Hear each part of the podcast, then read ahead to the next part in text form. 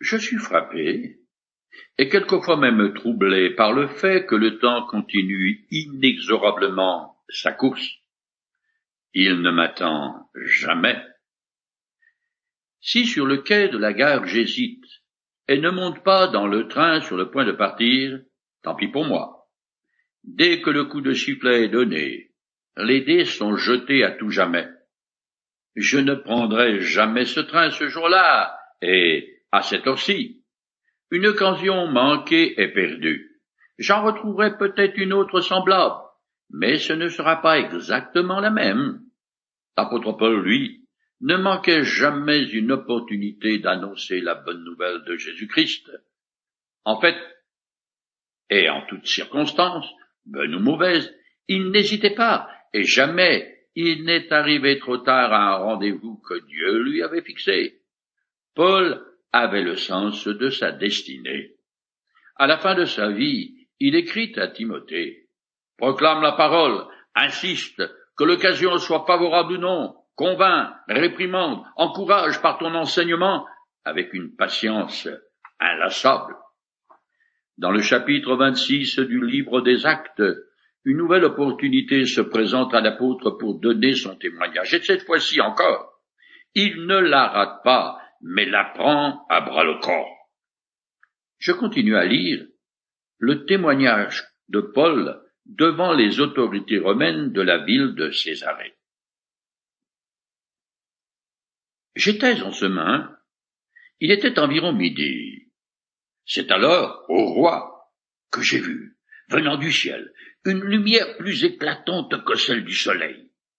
Elle m'enveloppait de son éclat, ainsi que mes compagnons de voyage.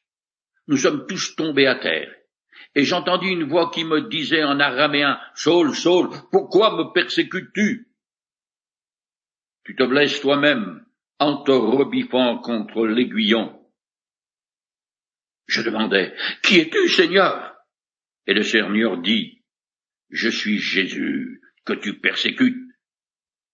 Mais lève-toi, tiens-toi debout, car je te suis apparu pour que tu sois mon serviteur, pour témoigner aux hommes que tu m'as vu, et leur dire ce que je te ferai encore voir par la suite. Je t'ai choisi du milieu du peuple juif et des païens, vers lesquels je t'envoie. Tu devras leur ouvrir les yeux et les faire passer des ténèbres à la lumière et du pouvoir de Satan à Dieu, pour qu'en croyant en moi, ils reçoivent le pardon de leurs péchés. Et d'une part, l'héritage avec ceux qui appartiennent à Dieu. C'est la troisième fois, dans le livre des actes, que Luc nous raconte la conversion de Paul qui a radicalement et totalement chamboulé sa vie. Avant cette expérience extraordinaire, il avait une confiance aveugle dans la religion juive. Mais après sa rencontre avec le Christ ressuscité, il abandonne le judaïsme et toute sa bigoterie dans lequel il s'était enfermé. Le récit qu'il fait de sa conversion fait ressortir quelques traits saillants de ce qui lui est arrivé. Il dit d'abord qu'il a été fortement impressionné par la lumière, plus éclatante que le soleil, qui l'enveloppa. Ensuite, il précise que le Seigneur s'adressa à lui en araméen, un dialecte hébreu qui était la langue du peuple d'Israël dans laquelle Jésus et ses disciples conversaient. Il est compréhensif que le Seigneur s'adressait à un Israélite et utilisait sa langue maternelle, celle de son enfance et de sa religion. Des trois récits du livre des actes de la conversion de Paul, celui-ci est le seul qui raconte que Jésus a dit à Saul de Tarse, Tu te blesses toi-même en te rebiffant contre l'aiguillon. Cette expression, aussi employée par les Grecs, s'applique bien à Paul. Ceux qui conduisent des bovins les font avancer au moyen d'un long bâton muni d'une pointe de fer. Si l'animal résiste, se rebiffe, l'aiguillon s'enfonce dans sa chair. La créature doit se soumettre. Si Saul avait persisté dans sa révolte contre le Seigneur, la vérité est sa propre conscience. Après avoir entendu l'appel de Dieu, il en aurait grandement souffert. Paul affirme aussi que c'est le Seigneur lui-même qui l'a chargé de la mission d'annoncer la lumière de l'Évangile aux Juifs et aux païens, car c'est en croyant en lui qu'ils le sortiront des ténèbres, briseront le pouvoir de Satan dans leur vie et entreront dans le royaume de Dieu. D'autre part, et toujours par la foi en Jésus-Christ, ils reçoivent le salut sous ces deux aspects, le pardon des péchés et la vie éternelle. Ces paroles sont aussi destinées aux auditeurs de Paul. C'est une invitation à prendre part à la grâce de Dieu. Par ailleurs, dans ses écrits, l'apôtre affirme, d'une part, qu'il fallait qu'il ait vu le Christ ressuscité, car il devait être témoin de sa résurrection, et d'autre part, qu'il a été choisi pour cette mission envers les Juifs et les païens, avant même sa conversion, parce qu'il était sincère, profondément consciencieux, et qu'il avait les qualifications requises pour répondre à l'appel que Dieu lui avait fait d'être son représentant auprès de tous les hommes. Je continue le texte. Ainsi au roi Agrippa, je n'ai pas désobéi à cette vision venue du ciel, mais je me suis adressé d'abord aux habitants de Damas et à ceux de Jérusalem, puis à ceux de toute la Judée, et enfin aux païens. Je leur ai annoncé qu'ils devaient changer, se convertir à Dieu et traduire ce changement par des actes. Et c'est pour cette raison que les Juifs se sont emparés de moi dans la cour du temple et qu'ils ont essayé de me tuer. Mais j'étais protégé par Dieu jusqu'à ce jour, et je suis donc encore là pour rapporter mon témoignage aux gens d'humbles conditions comme aux personnages importants.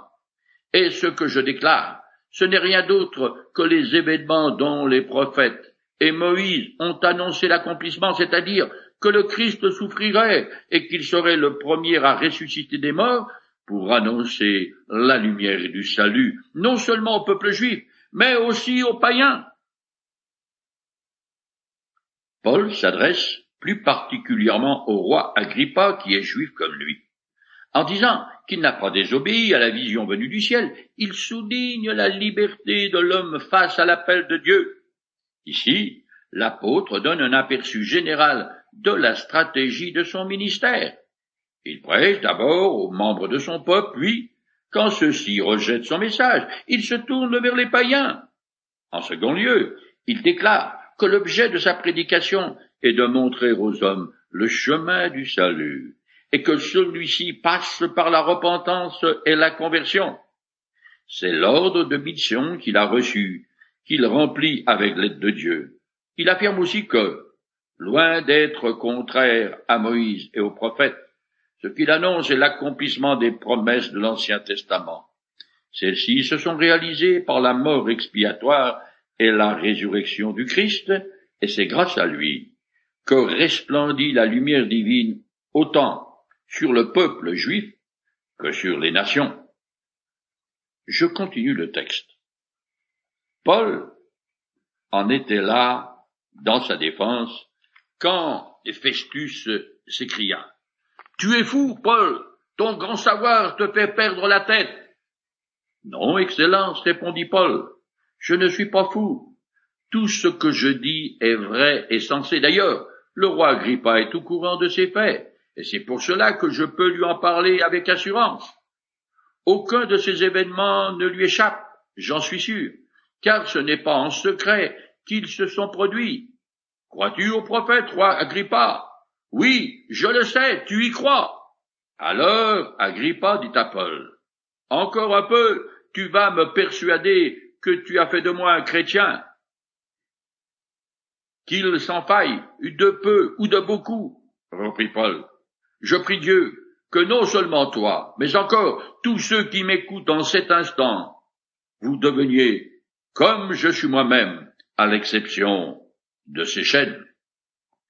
L'ancien pharisien orgueilleux qui enchaînait les chrétiens est lui-même dans les fers. Ce n'est pas que cela le trouble vraiment, mais il souhaite à personne son état de prisonnier. Les paroles de Paul sont sincères et sa conviction si profonde que le gouverneur Festus est troublé et en perd même son latin, croyant que son prisonnier délire. Son attitude s'explique par le fait que sa perspective du monde est celle de la philosophie grecque qui n'admet pas la possibilité de la résurrection. La bonne nouvelle de Jésus-Christ est le bon sens suprême, mais celui qui l'annonce à l'incroyant apparaît hors de sens. Mais Paul ne se laisse pas décontenancer dans la remarque de Festus et s'adresse à nouveau à Agrippa, qui lui suit très bien le raisonnement de l'apôtre, car il connaît non seulement le judaïsme, mais aussi les traits spécifiques du christianisme comme la mort et la résurrection du Christ. L'appel de Paul au roi le trouble profondément, parce qu'il se trouve acculé au pied du mur. Comme il dit accepter les paroles des prophètes, il est forcé d'admettre que Jésus-Christ est l'accomplissement de leurs prédictions. Il est presque convaincu et presque chrétien, mais presque, a exactement les mêmes conséquences éternelles que pas du tout convaincu. Ou bien quelqu'un est né de nouveau, ou il ne l'est pas, ou je fais entièrement confiance à Jésus-Christ, ou je mets ma confiance en quelqu'un ou quelque chose d'autre pour mon salut. C'est l'un ou l'autre. Il n'y a pas de juste milieu. Parce que Jésus-Christ est vraiment ressuscité d'entre les morts, il siégera sur le grand trône blond lors du jugement dernier. Ce passage se trouve dans le livre de l'Apocalypse que je cite. Ensuite, je vis un grand trône blanc, et celui qui était assis. Le ciel et la terre s'enfuirent loin de sa présence, ils disparurent sans laisser de traces. Je vis les morts, les grands et les petits, comparaissant devant le trône. Des livres furent ouverts. On ouvrit aussi un autre livre, le livre de vie. Les morts furent jugés. D'un côté, l'apôtre Paul est dans les chaînes, mais il est libre comme l'air. De l'autre, ses auditeurs ne sont pas liés, mais sont prisonniers de leurs vices, sans doute, mais surtout de leurs péchés qui les condamnent à la mort éternelle. Je finis le chapitre 26. Là-dessus, le roi se leva, et le gouverneur, Bérénice, ainsi que tous ceux qui avaient siégé avec eux l'imitèrent. En se retirant, ils se disaient les uns aux autres, cet homme n'a rien fait qui mérite la mort ou la prison. Et Agrippa dit à Festus, il aurait pu être relâché s'il n'avait pas fait appel à l'empereur. Claudius Lysias, l'officier romain de Jérusalem et le gouverneur Festus avaient déjà affirmé que Paul n'était coupable de rien. Maintenant, c'est au tour du roi Agrippa, un homme puissant, car bien vu à la cour impériale, de confirmer l'innocence de l'apôtre est parfaitement établie.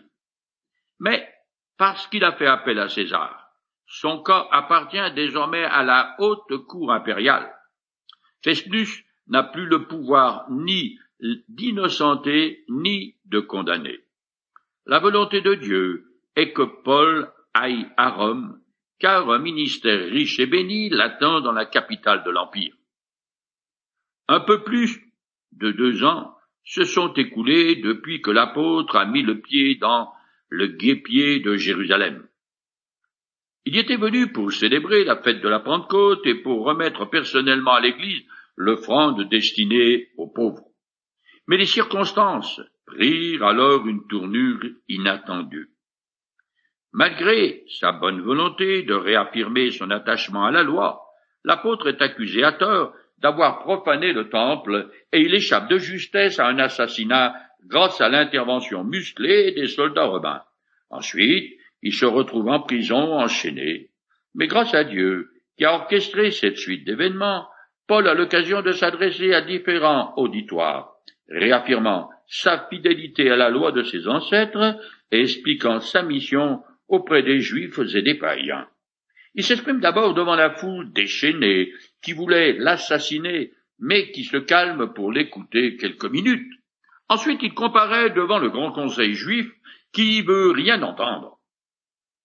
Paul parvient cependant à convaincre les Romains qu'il n'est pas une menace pour l'Empire, et que les accusations qui sont portées contre lui sont d'ordre religieux et centrées sur l'espérance de la résurrection. Emmené à Césarée, capitale administrative de la Palestine, il échappe de justesse à un complot. Là, il se défend devant le gouverneur Félix, qui disparaît dans les tractations politiques de l'Empire. Paul se défend ensuite devant Festus, le nouveau gouverneur de la Judée. Mais comme celui-ci veut le lâcher aux Juifs, l'apôtre fait usage de son droit de citoyen romain et en appelle à César. Gêné par ce choix, Festus demande conseil à Agrippa, qui forme avec sa sœur un couple des plus pittoresques. Devant ce roi et tous les deux tables de la Palestine, Paul délivre alors son sermon le plus brillant, enjoignant ses auditeurs de placer leur foi et leur espérance en Jésus-Christ. À partir d'ici, et en la personne de l'apôtre Paul, l'évangile va faire son chemin jusqu'à Rome. Nous arrivons maintenant au chapitre 27 du livre des Actes qui continue les aventures de Paul, de plus particulièrement les péripéties qui l'ont conduit dans la capitale de l'Empire. Ce voyage n'est pas une croisière style club Méditerranée, mais un périple mouvementé, puisque l'apôtre subit une terrible tempête suivie de naufrage, sans compter les autres dangers qu'il doit affronter. Cette traversée en long de la Méditerranée est en fait le quatrième voyage missionnaire de l'apôtre et son équivalent moderne correspond à peu près à une poursuite automobile dans un film à grand spectacle. Bien que dans les chaînes, Paul est toujours aussi engagé et actif à proclamer l'Évangile. Il témoigne de la personne et de l'œuvre du Christ avec autant de zèle et de fidélité que lors de ses précédentes campagnes. Plus tard, et alors qu'il est en prison, il écrit à l'église de Philippe, qui se trouve en Grèce, que tous les déboires qu'il a eus ont plutôt contribué au progrès de l'Évangile. Comme je l'ai déjà dit, ce quatrième voyage missionnaire est différent des trois précédents, puisque l'apôtre le fait aux frais de la princesse, et qu'il est un prisonnier de droit commun de l'Empire. Le récit détaillé de cette traversée, rédigé sous forme de journal de bord, est le point culminant des écrits de Luc. Que ce soit son évangile ou le livre des actes, Luc utilise beaucoup de termes techniques qui sont particuliers à la navigation, ce qui fait que c'est aussi la description la plus précise que nous possédons d'une traversée en bateau datant du monde antique. Ce récit épique rappelle l'histoire de Jonas et de la baleine parce que tout comme l'apôtre Paul, le prophète Jonas survécut à une tempête grâce à une intervention miraculeuse de l'Éternel, puis prêcha la repentance dans la grande capitale païenne de Ninive. Embarquons donc pour suivre de près le quatrième et le plus passionnant des voyages de l'apôtre Paul. Je commence à lire le chapitre 27. Quand il fut décidé que nous partirions en bateau pour l'Italie, on confia Paul et quelques autres prisonniers à la garde d'un officier d'un bataillon impérial nommé Julius. Luc avait quitté Paul au moment où la petite troupe atteignit Jérusalem. Et pendant les deux années de l'emprisonnement de l'apôtre, il ne nous donne aucun signe de vie. Mais maintenant le revoilà.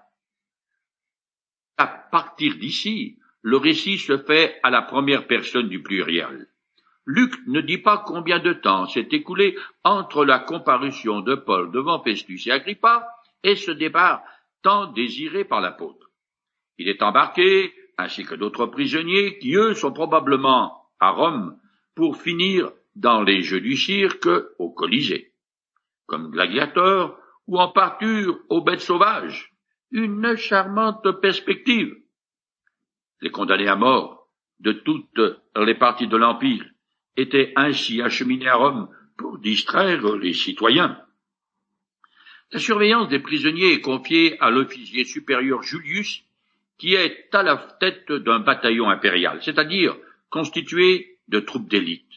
D'après l'historien juif Joseph, il est habituellement stationné à Césarée. Ce détail est important, parce qu'il signifie que cet officier était probablement présent dans la salle du trône quand Paul exposa sa situation devant le roi Agrippa, raconta son cheminement spirituel et annonça la résurrection de Jésus-Christ. Il a tout entendu, et comme nous le verrons, il s'est pris d'amitié pour Paul. Tout ce que nous apprenons sur Julius est positif.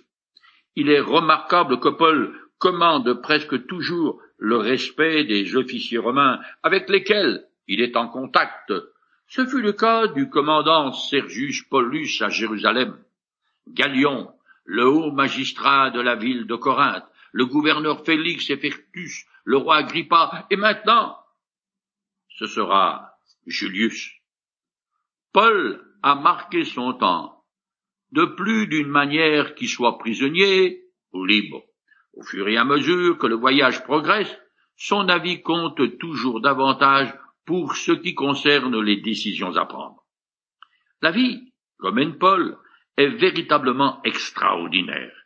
D'une manière générale, il va sans confusion, sans incertitude et avec un minimum de frustration. C'est un homme serein, en communion quasi permanente avec Dieu.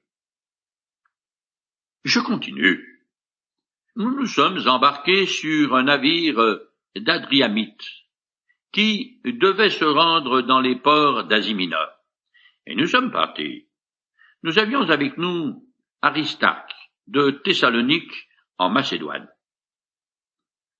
Adramite est le port d'attache de ce navire. Ça se trouve au nord-ouest de la Turquie sur la côte de la mer Égée.